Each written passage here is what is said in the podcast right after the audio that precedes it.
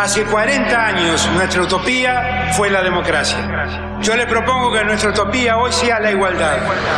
No, la Argentina hoy está a la deriva, tratando de tapar parches. Vamos a hablar clarito. Hay proscripción.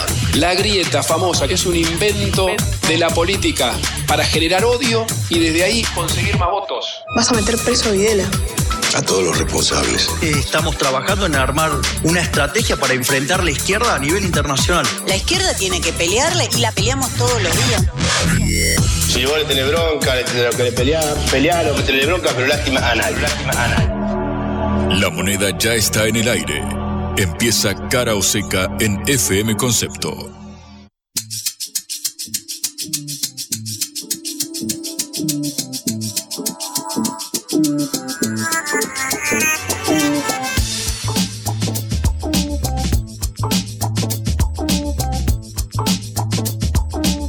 Hola, ¿qué tal? Otra vez con ustedes acompañándolos en esta hora de regreso en Cara o Seca, una producción de la Agencia Internacional de Noticias Sputnik. Los saluda Patricia Lee y saludo a Juan Legman. ¿Cómo andás, Patri? Muy buenas tardes. Sabes que estoy pensando ya qué planes hacer durante el fin de semana. Viste que yo soy un tipo ansioso. Venía viendo qué puedo hacer el sábado, quizás salir a tomar algo. Y el domingo tenía planes, pero la Corte Suprema de Justicia me los canceló. No exageres, Juan, no exageres. La Corte Suprema de Justicia se mete con provincias, con gobernadores, con candidatos. Ah, pero no te va a suspender el fin de semana. Porque a mí, mi, novia me dijo que podía elegir qué hacer y, me y después leí las noticias que la Corte Suprema suspendió las elecciones. Y digo, nadie puede elegir nada. ¿O es simplemente la, elecciones tipo de, gobernadores. Y creo que se refiere a algunas personas que tienen algunos cargos de mayor responsabilidad. Yo pensé que iba a ser directamente inconstitucional decidir cualquier cosa. ¿Qué quiero desayunar el domingo? No se puede. No, no, hay elecciones el domingo. No ah, no exageremos. Ah, bien, bien. Bueno, me quedo tranquilo entonces. Voy a retomar los planes. Seguramente. hoy trataremos de explicar este pequeño entuerto que ha surgido en Argentina a partir de ayer, cuando la Corte Suprema de Justicia decidió suspender las elecciones de gobernador en dos provincias. Exactamente, en Tucumán y en eh, San Juan. En verdad, lo que quiere estudiar la Corte Suprema a raíz de una cautelar presentada, como lo contábamos en el día de ayer, es ver, bueno, si va contra la constitución de las ambas provincias de Tucumán y San Juan, que un gobernador que electo, que es Sergio Uñac, que venía de ser gobernador, eh, vicegobernador, perdón, ya acumula los tres mandatos consecutivos y hay quienes dicen, bueno, se está presentando para un cuarto mandato, ¿por qué? Porque, bueno, ya fue vicegobernador. Del otro lado lo que responden es, ok, fue vicegobernador entre 2011 y 2015 de José Luis Gioja, pero entre 2015 y 2023 simplemente tiene dos mandatos. Es decir, el que viene ahora sería su tercer mandato como gobernador. Y del otro lado responden, no, bueno, está bien, pero es su tercer mandato como gobernador, pero ya tenía uno previo. O sea que sería el cuarto en la fórmula de gobernador y vicegobernador. El mismo caso es un caso casi análogo, el de Juan Mansur en Tucumán, que ahora se candidatea como vice, candidato a vicegobernador de Osvaldo Jaldo.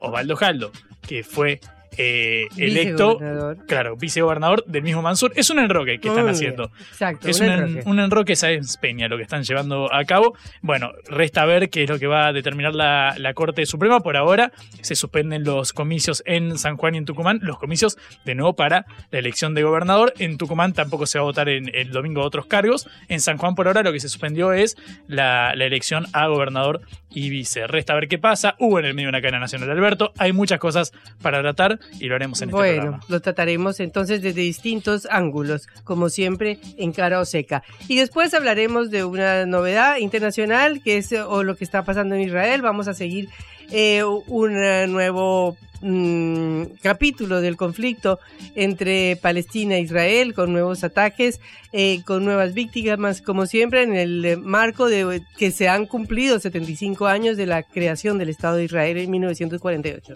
Y hablando de, ataques, algo de menor gravedad, por suerte, eh, ha habido un cruce interesante entre el embajador argentino en Estados Unidos, hablamos de Jorge Argüello, un hombre clave, eh, por ejemplo, en la negociación con el Fondo Monetario Internacional, y el embajador estadounidense en Argentina, Mark Stanley, se dio en el marco de la, de la AmCham, recordamos este encuentro eh, organizado por la Cámara de Comercio de Estados Unidos, donde también estuvo Sergio Massa, el ministro de Economía, también estuvo Horacio Rodríguez Larreta, el jefe de gobierno porteño, pero la noticia fue este, este cruce que se dio entre Argüello, el representante argentino ante Washington, y Stanley, el representante de Washington ante Buenos Aires, eh, y es interesante porque pocas veces se da un cruce tan crudo, digamos, porque estuvieron debatiendo en torno a qué hacer con los recursos de la Argentina y el Arguello dice, ok chicos, ustedes quieren meterse un poquito más en el litio con vaca muerta y está perfecto, Argentina tiene muchas riquezas disponibles, pero suelten un poquito, girame un fondo, le está tirando, sobre todo antes, lo venimos tratando mucho en este programa, es la, creciente presencia de China en la región y los condicionamientos que impone Washington para establecer un límite al crecimiento del gigante asiático. Vamos a estar analizando esto que sucedió ayer y generó bastante revuelo. O sea, duelo de embajadores. Duelo de, de embajadores. Muy bien, empezamos nuestro programa. Cara o seca de Sputnik en concepto FM 95.5.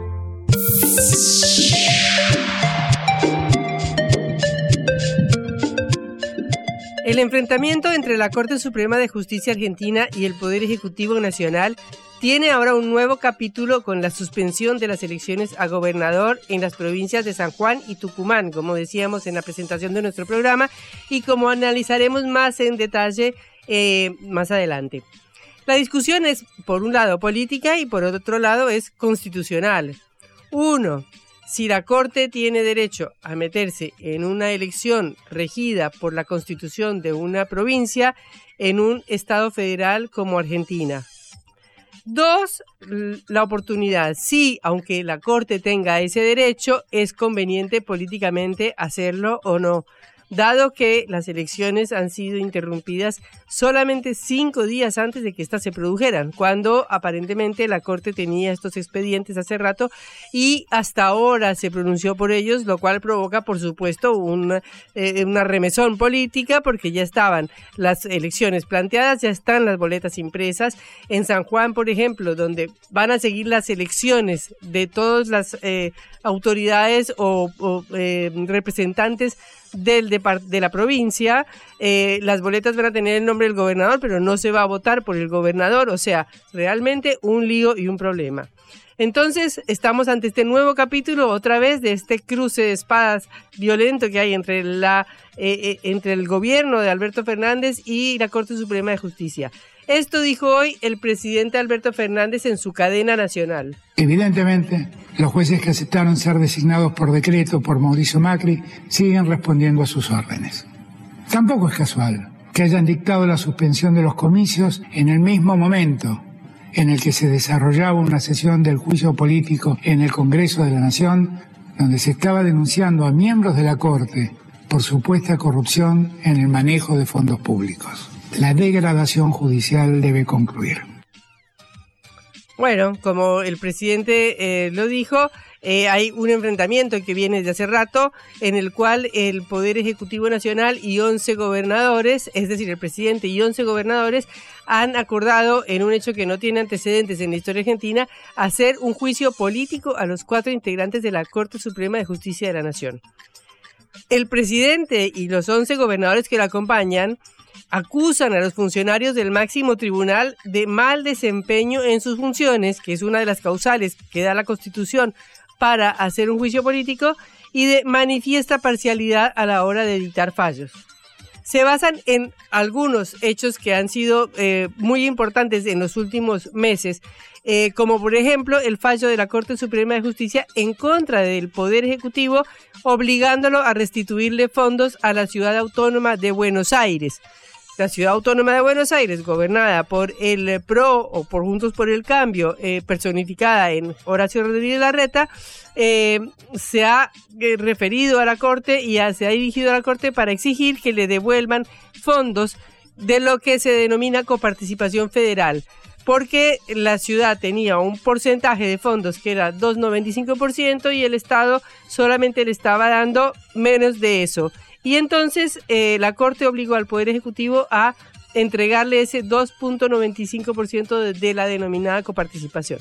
Bueno, no vamos a entrar en tecnicismos, pero el primer el presidente primero dijo que no acataba el fallo y después dijo que le iba a pagar a la ciudad con bonos. También las diferencias abarcan las decisiones de la Corte Suprema de Justicia relativas al Consejo de la Magistratura y a la composición del Consejo de la Magistratura, que es el órgano que evalúa, sanciona y remueve a los jueces. Ahora se sumó a todo esto una serie de denuncias de irregularidades en la obra social de los trabajadores judiciales y que depende de la Corte Suprema de Justicia.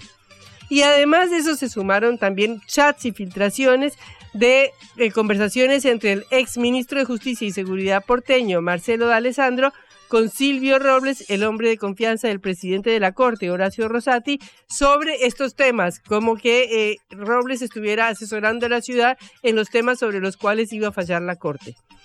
Todo esto en un contexto en el cual la vicepresidenta Cristina Fernández de Kirchner afronta varias causas por supuestos delitos ocurridos durante sus mandatos y que fue condenada el 6 de diciembre por un tribunal oral por administración fraudulenta a seis años de prisión e inhabilitación para ejercer cargos públicos.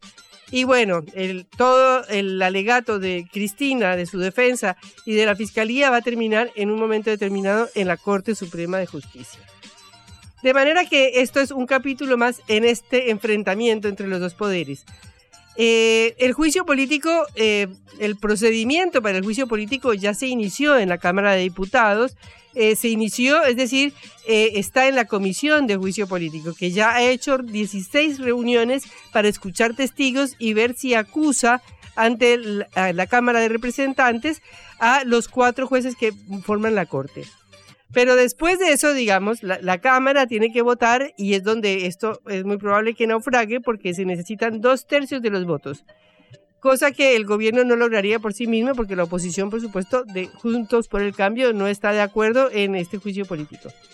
Si este número se alcanzara, la Cámara tendría que eh, elegir a uno o dos diputados encargados de presentar la acusación en el Senado, que necesitaría también dos tercios de los senadores para destituirlo. Ya hay antecedentes en Argentina. Una vez fue por iniciativa del presidente Juan Domingo Perón en 1947, eh, que destituyó a los miembros del máximo tribunal por lo que llamó su responsabilidad en la década infame, una década de dictaduras que tuvo la Argentina antes de que llegara Perón al poder.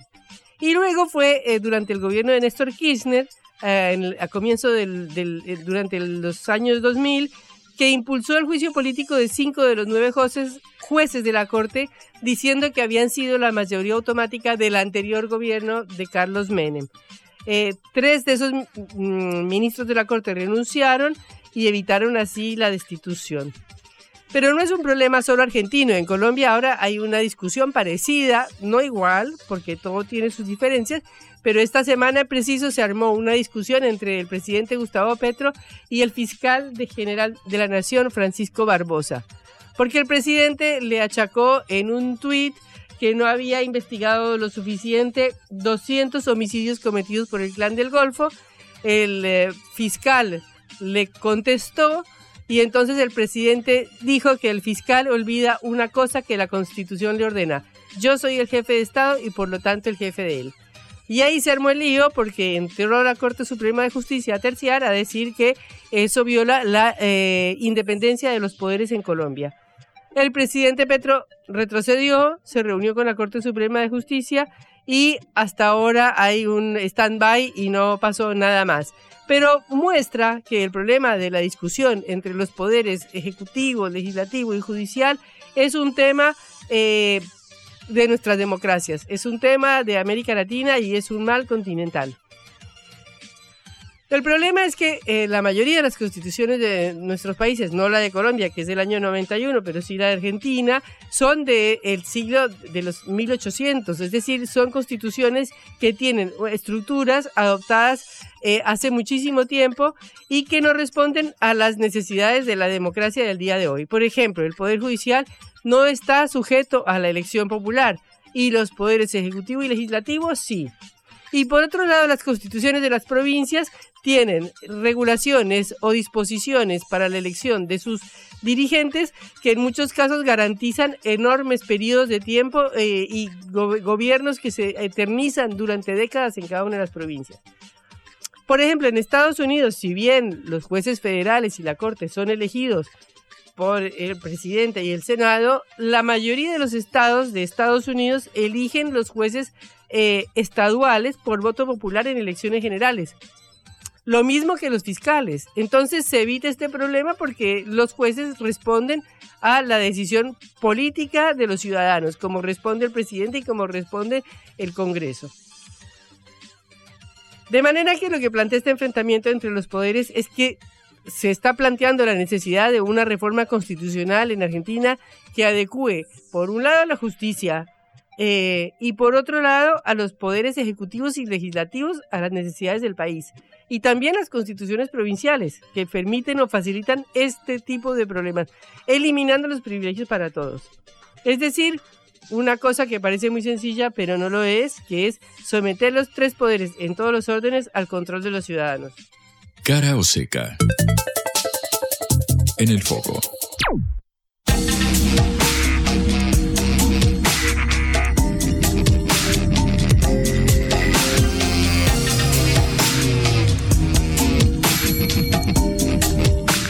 Bueno, Juan, metámonos en este lío. A ver, tratemos de entender qué fue lo que pasó. Vamos a, meternos de lleno entonces en lo que va a suceder el, el, domingo. En verdad, finalmente lo que no va a suceder, al menos en el cargo de candidatos a gobernador y vice en la provincia de San Juan y también en la de Tucumán. Posamos los ojos ahora primero en la región del Cuyo, porque claro, Sergio Uniac, quien venía de ser vicegobernador de José Luis Gioja, luego fue electo gobernador en 2015, ya lleva dos mandatos consecutivos, pretendía presentarse a un tercer mandato como gobernador, pero desde la oposición lo que anunciaban es, es el tercer mandato como el gobernador, pero eh, se trataría del cuarto mandato integrando la fórmula de gobernador y vice, porque venía de ser justamente vicegobernador de UNIAC. Esto es lo que está en disputa, sabemos, lo estuvimos hablando extendidamente ayer, que la Corte Suprema de Justicia de la Nación hizo lugar a una medida cautelar para frenar los comicios, suspenderlos, al igual que en Tucumán,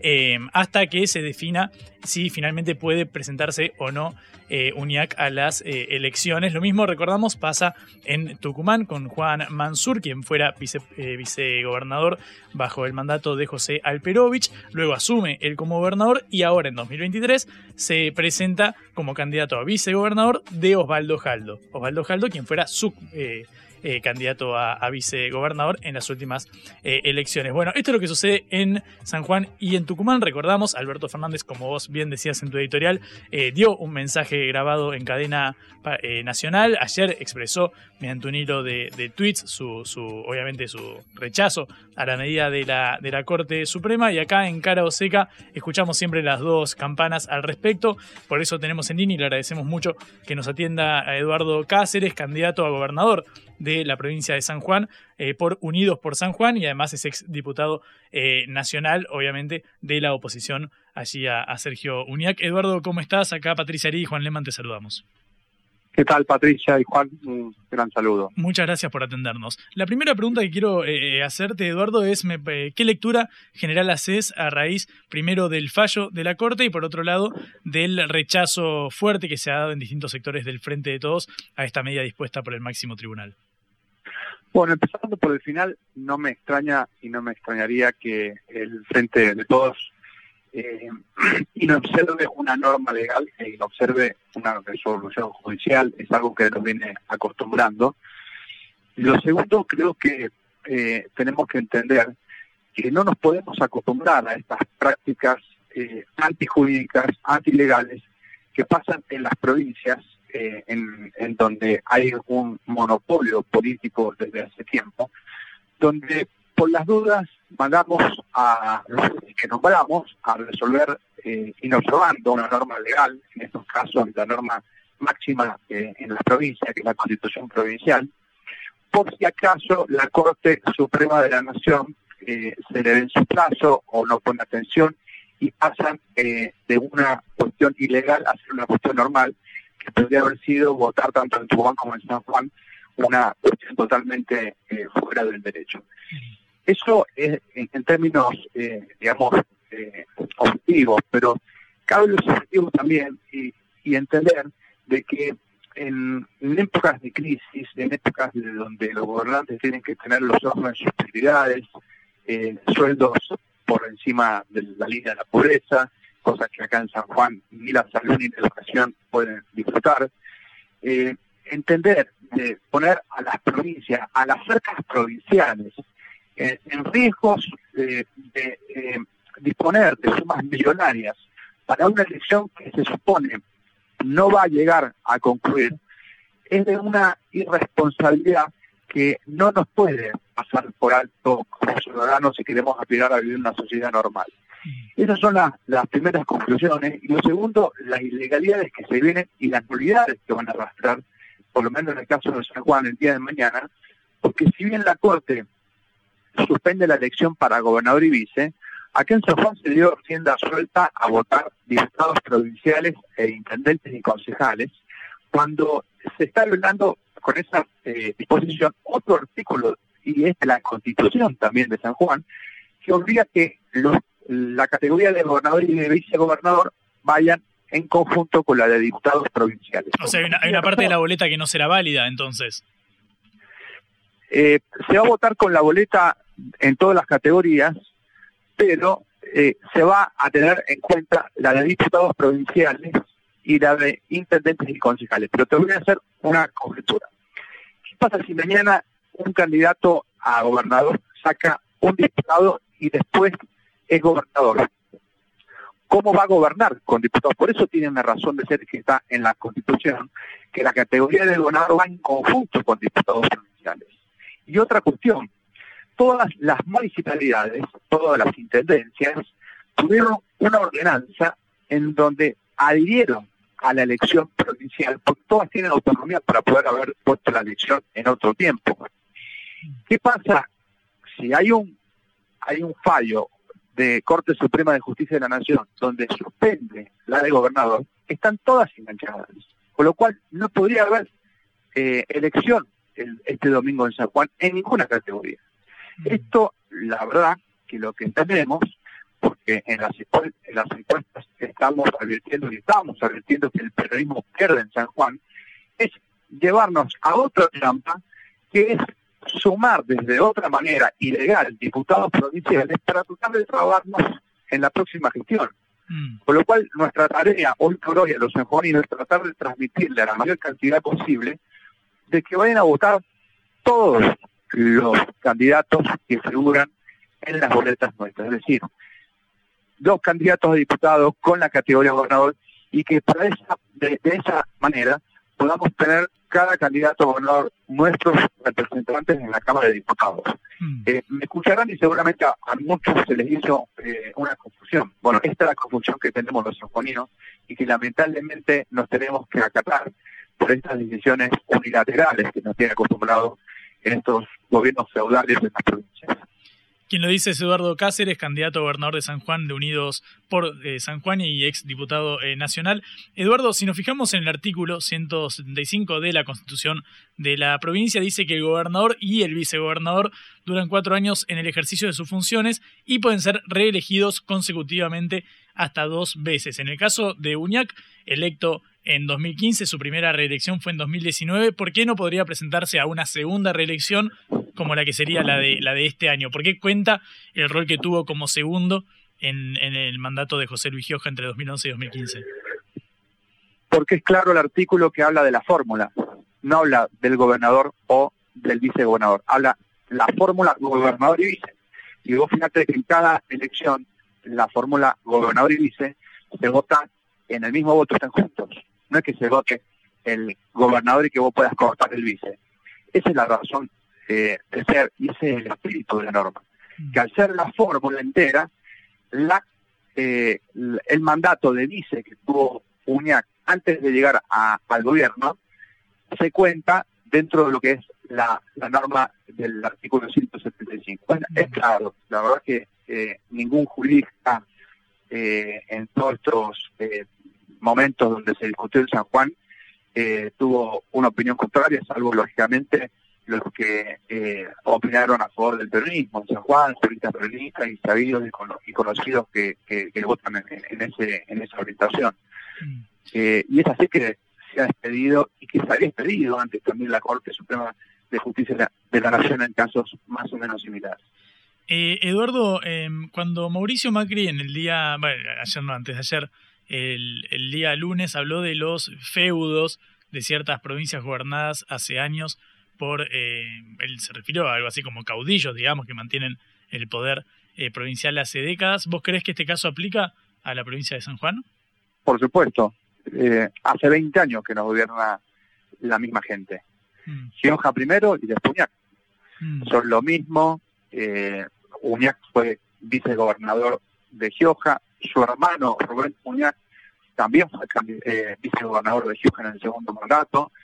Son la misma familia peronista que, bueno, lógicamente que al final tuvieron una discusión de intereses personales, pero es lo mismo, eh, es la misma eh, clase política que no le permite a San Juan, por ejemplo, en un área que nos identifica y nos caracteriza mucho nuestro crecimiento, que es el área del desarrollo industrial provincial minero, mm. que hace que, por ejemplo, la misma cordillera al lado chileno exporte el doble de la soja argentina en cobre, y San Juan teniendo cinco de los siete proyectos de cobre más importantes de la Argentina, estén los cinco sin explotar.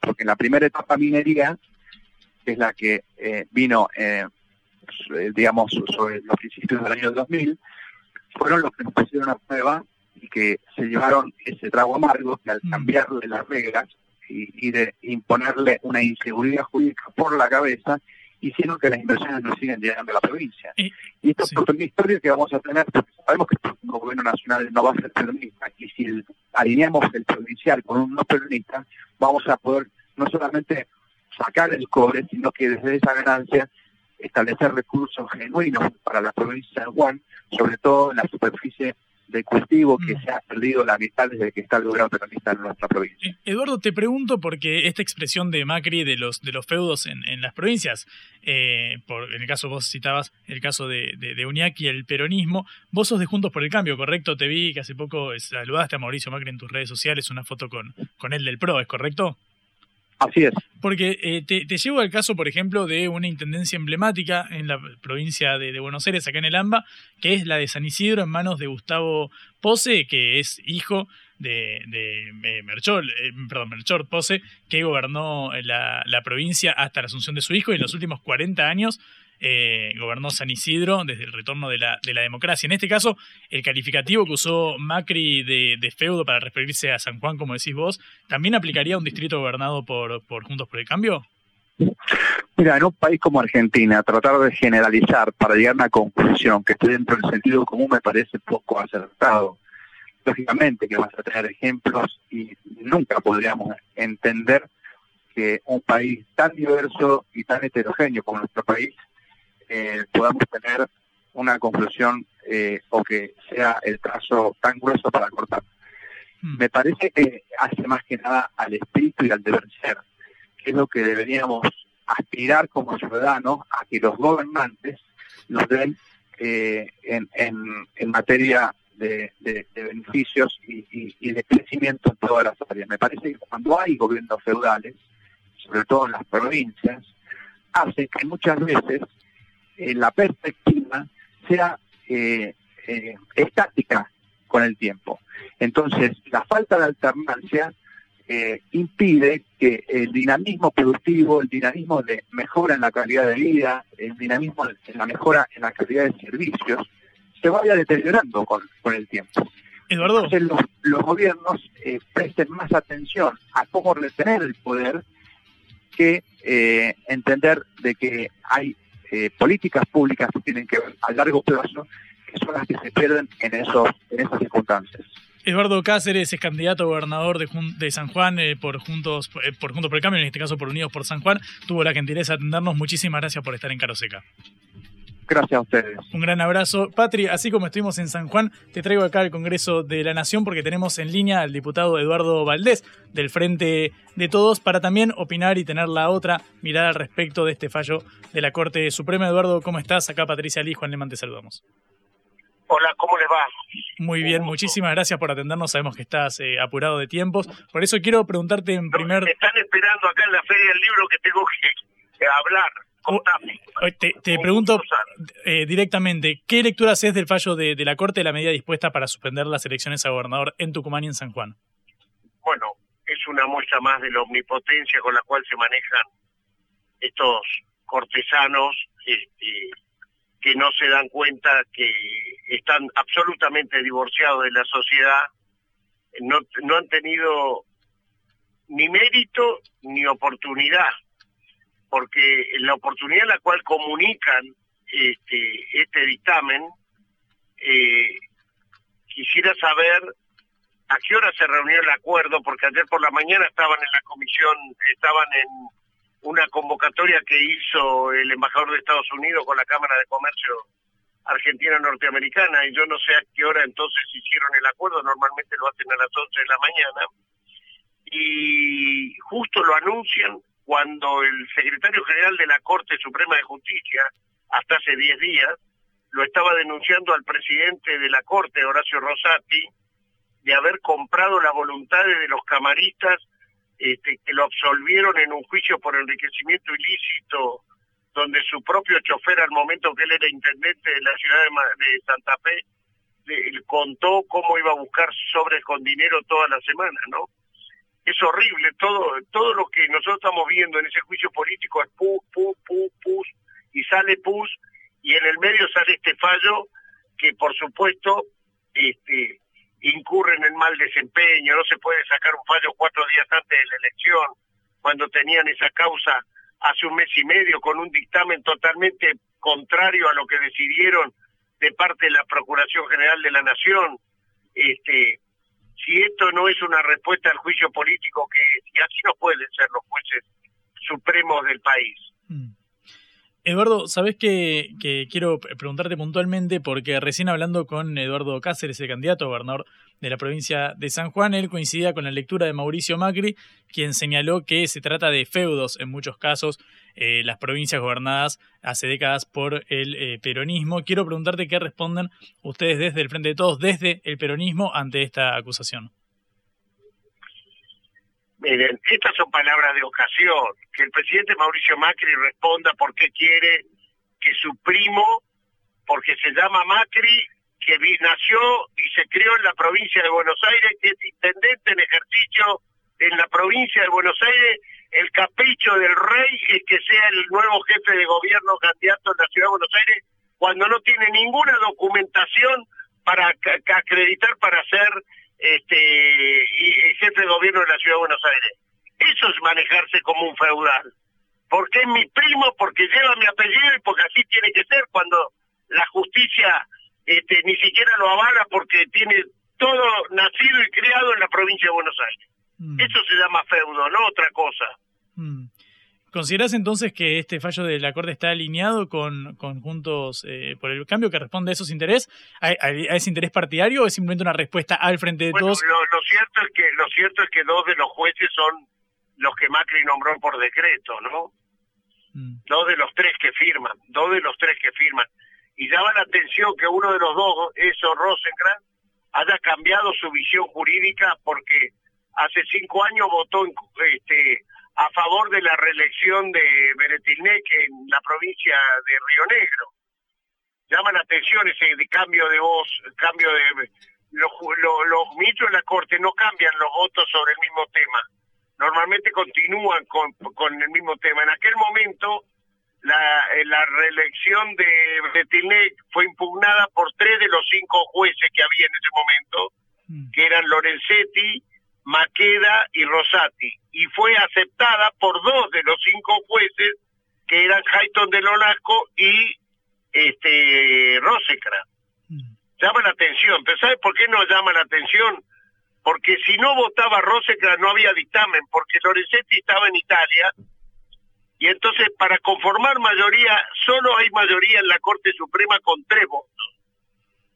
Si no votaba Rosencrantz no había mayoría y solo el odio pudo este hacer el odio al, al, peronismo, solo eso pudo hacer que él cambiara su voto de acuerdo a lo que había votado hacía eh, por el mismo tema hace cuatro años.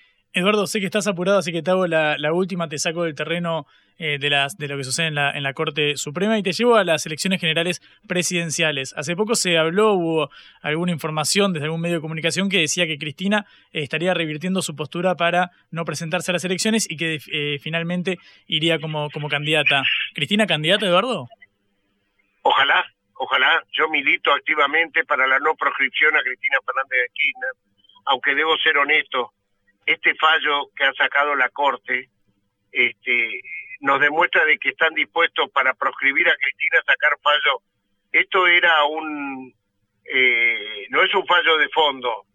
La Corte tendría, tendría que haber resuelto este, en causa principal. Sin embargo, aceptó dictaminar ahora cuando no correspondía y, y anular como si fuera definitiva, un fallo definitivo, esto fundamentalmente es una muestra para decirle a Cristina, si te presentas, hacemos lo mismo con vos. Ahora sí, la, última y ya te, ya te libero. Eh, Alberto Fernández dijo que quería que hubiera unas pasos en el oficialismo. Eh, hay candidatos que sostienen que sería mejor un candidato de unidad. ¿Preferís que haya paso o que sea unidad? Y en ese caso, ¿te sentís más afín a Sergio Massa, a Catopodis, a? Yo, yo soy, yo soy este partidario de que Alberto Fernández, Cristina Fernández tengan acuerdo político y a partir de ahí las pasos o no pasos es un instrumento no es este eh, no, no es el, el, motivo eh, fundamental yo veo que el candidato que más está creciendo en este tiempo es este eh, Milei y no va a ir a paso o sea la paso es una es un instrumento no es la consecuencia. Mm. ¿eh? Eduardo, muchísimas gracias por estos minutos en, en Cara o Seca. Te liberamos. Gracias por atendernos. Eduardo Valdés, diputado nacional del Frente de Todos. Antes hablamos con Eduardo Cáceres, candidato a gobernador de San Juan, de Unidos por San Juan, al hombre del PRO, de Juntos por el Cambio. Una voz y la otra en Cara o Seca completito. El panorama que brindamos, así seguimos. La vuelta al mundo en la vuelta a casa.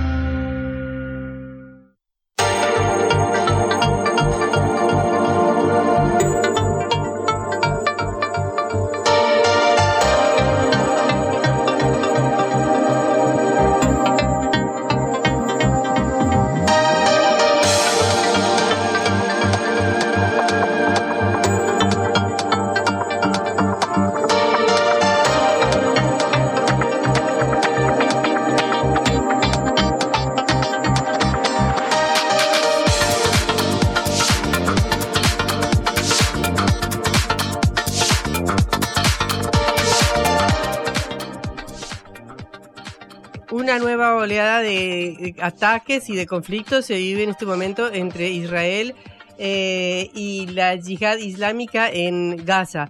Eh, durante dos días se han producido ataques que han dejado 22 muertos en Gaza y se han, eh, según las fuerzas de defensa israelí, se han disparado 270 mm, misiles desde Gaza hasta Israel. es una nueva eh, fase del conflicto del cual ya estamos acostumbrados, eh, pero se produce en el contexto de que se han cumplido 75 años de la creación del Estado de Israel por David Ben Gurion, que lo proclamó en 1948. Eh, la fecha es el 14 de mayo según el calendario gregoriano, pero en Israel se ha festejado el 25 de abril según el otro calendario. De cualquier manera estamos en este lapso en el cual se festeja el nacimiento del Estado de Israel. Un nacimiento conflictivo, un nacimiento que ha llevado a un enfrentamiento larguísimo con los países árabes y con eh, Palestina, con lo que es la población palestina que se encuentra en Cisjordania y en Gaza. Y en ese sentido, eh, tenemos en línea a Kevin Ari Levin, sociólogo y máster de estudios del Medio Oriente, para hablar de estos, de este conflicto y de estos 75 años. Kevin Ari Levin, un gusto saludarlo en Caroseca. Patricia Liro saluda. ¿Qué tal, Patricia? ¿Cómo va? Eh, muy bien, gracias. Eh, queríamos preguntarle, bueno, en primer lugar por este esta coyuntura, ¿no? De este nuevo enfrentamiento entre mm, la autoridad, entre los palestinos y sobre todo la yihad islámica específicamente eh, y las fuerzas de defensa israelíes. Bueno, estamos ante un operativo lamentable, pero de alguna forma ya rutinario dentro del conflicto más amplio entre israelíes y palestinos. Este operativo que en la jerga oficial israelí se llama Operación de Escudo y Escudo y Flecha, eh, tiene que ver con que estamos en, por estos días en la festividad del Agua Omer, donde se usan flechas. Eh, oficialmente es para eh, eliminar la capacidad de la yihad islámica palestina de hacer daño a los asentamientos civiles israelíes cerca de la franja de Gaza. La verdad es que estamos al principio de un operativo que el gobierno israelí dio a entender que puede llegar a ser largo.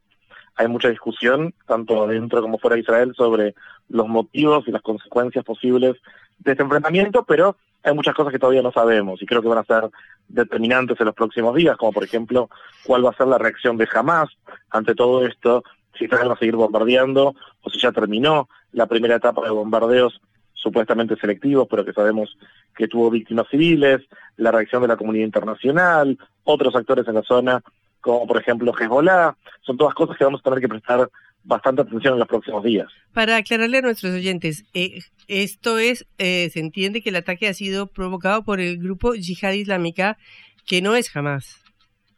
Exactamente. Eh, Hamas es una agrupación palestina que tiene el control de la franja de Gaza desde el año 2007, pero no es la única agrupación que existe en la franja de Gaza. Una agrupación menor, pero que ya ha generado en los últimos años enfrentamientos, es la Yihad Islámica Palestina, que se cree mucho más cercana en los últimos años al gobierno iraní. Jamás supo tener apoyo del gobierno iraní, pero la relación se fue tensando y jamás eh, pasó a ser más dependiente de otros actores de la zona, por ejemplo, la monarquía catarí.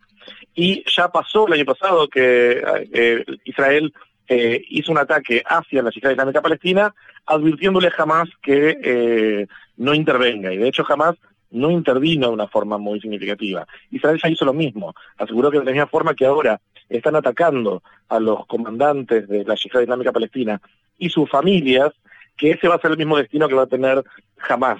Que si jamás interviene, va a ser, va a, van a ser las figuras de jamás, como Ismail, Ismail Haniyeh, otra persona de apellido Dif, quienes van a tener que que sufrir las consecuencias del accionar israelí.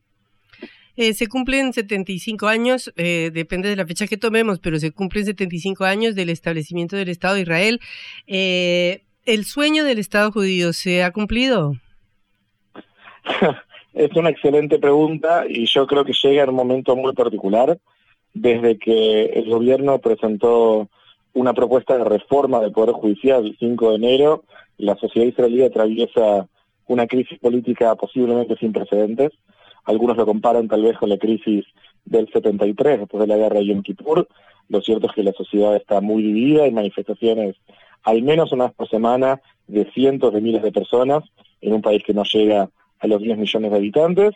Y lo que está claro es que el nuevo gobierno israelí ha resultado un elemento de muchísima polarización dentro de la sociedad israelí, entre elementos que creen eh, dentro de la sociedad que creen que se vienen reformas necesarias y que el Estado de Israel se va a alejar de, cierta fachada democrática para hacer lo que tiene que ser, y sectores muy importantes de la sociedad israelí que se encuentran bastante asustados con respecto al futuro de su propio país, viendo cómo justamente sus libertades y sus garantías democráticas escapan. Creo que desde que empezó este operativo, la conferencia de prensa de ayer fue el único momento en el que Netanyahu tuvo un respiro este año desde que se presentó la reforma judicial, porque la sociedad israelí tiende a consolidarse y a unirse en tiempos de amenazas a la seguridad y de enfrentamientos militares. Con lo cual esto le va a dar un respiro a Netanyahu, seguramente mientras dure la operación, pero cuando termine, y en algún momento va a terminar, los israelíes van a tener que enfrentar de vuelta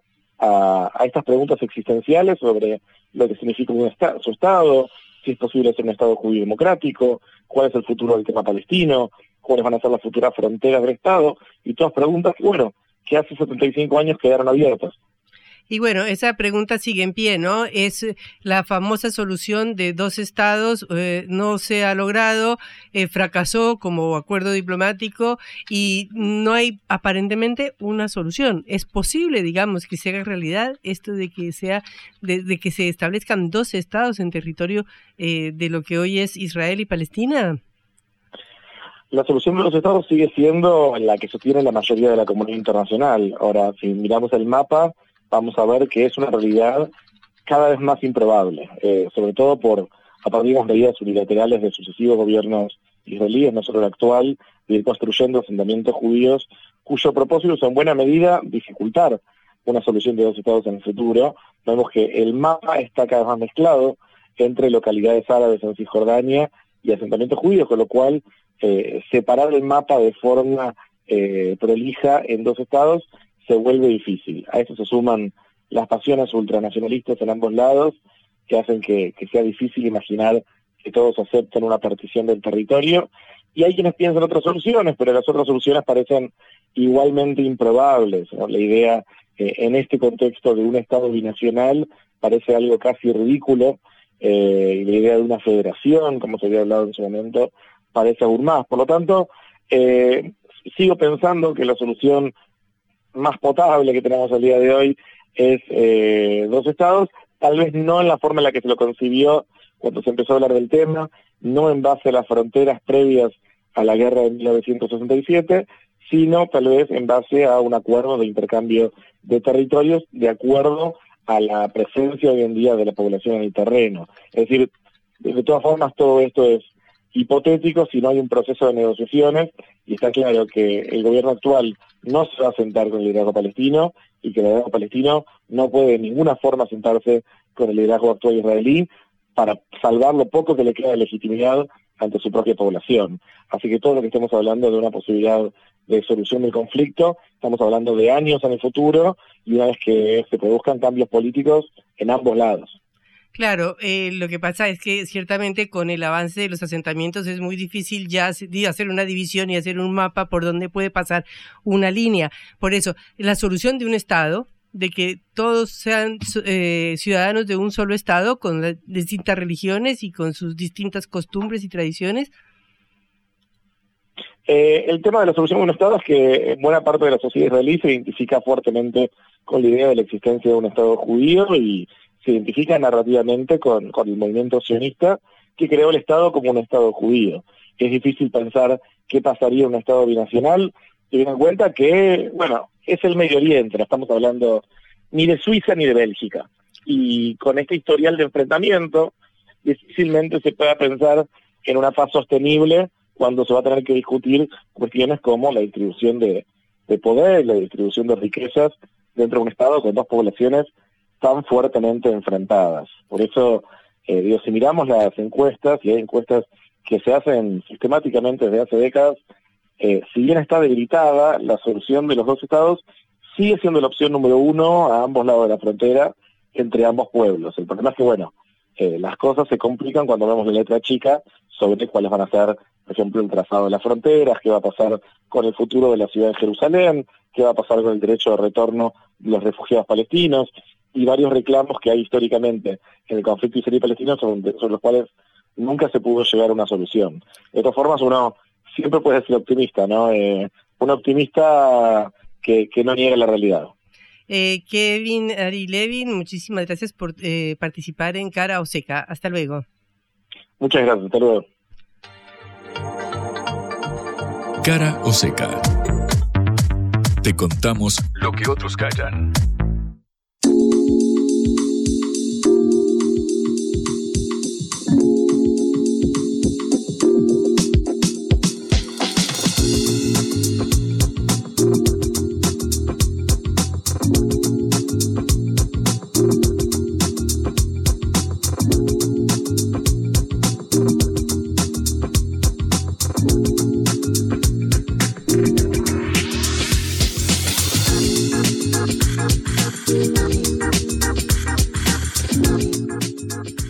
Bueno, parece que hubo un cruce diplomático, o mejor dicho, un cruce no tan diplomático. Efectivamente, Patri, porque vos sabés que la Cámara de Comercio de Estados eh, Unidos eh, organiza siempre este encuentro de la AmCham, digamos. En el caso de ayer se llevó a cabo en el Hotel Alvear, acá en la ciudad de, Buenos Aires, eh, bajo el nombre obviamente del AmCham Summit, que es el nombre que, tiene el evento. Eh, y en un panel estuvieron sentados cara a cara Jorge Argüello, el embajador argentino ante Estados Unidos en Washington, y Mark Stanley, el embajador de Estados Unidos en eh, Buenos Aires, en un panel que conmemoraba eh, los 200 eh, años de, relación bilateral entre eh, ambos países.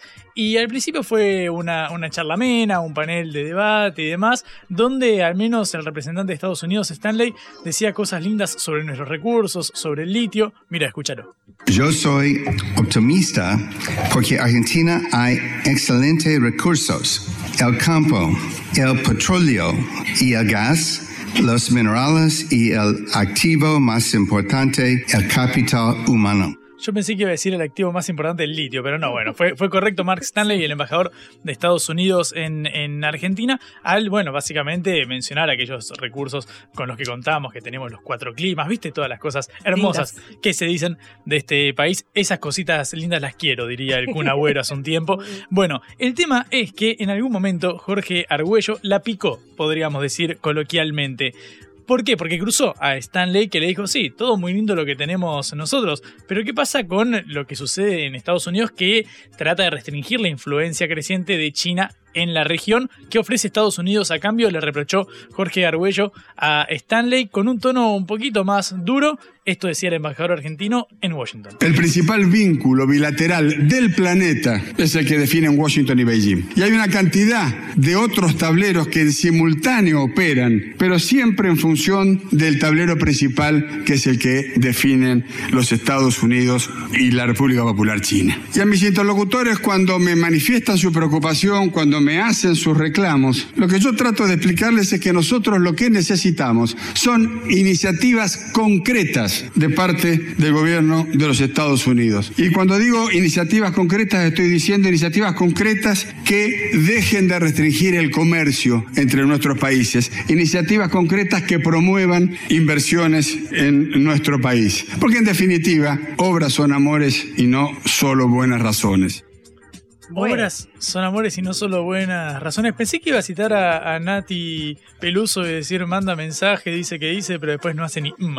Es lo que pasaba con Bizarrap en aquella sesión emblemática, como diciendo, muchachos, basta de vender humo, díganme una iniciativa concreta de apoyo eh, fuerte y contundente de Estados Unidos hacia la Argentina. Obviamente el elefante en la sala, como dicen los norteamericanos, es el acuerdo con el Fondo Monetario Internacional que en este momento y por muchos años más va a condicionar a la economía argentina. Pero lo particular que se dio en el día de ayer fue que primero habló Stanley, luego le responde Argüello más contundentemente, subiendo el tono del debate, y Stanley no pudo frenarse y le respondió Argüello. Y fíjate lo, improvisada de la, de la respuesta que descolocó a los presentes, que ni siquiera tuvo la cortesía de hacerlo en español. Así le salió a Stanley responderle a la acusación, podríamos decir, del embajador argentino en Estados Unidos. Uh, I'll finally uh, agree with Jorge, uh, but disagree with what he said. Argentina will continue and will remain as the top exporter of lithium to the United States. It is true that we need to work with the IRA to make it applicable not just to Argentina, but other countries. And President Biden told uh, Jorge and President Fernandez that that's something his administration was going,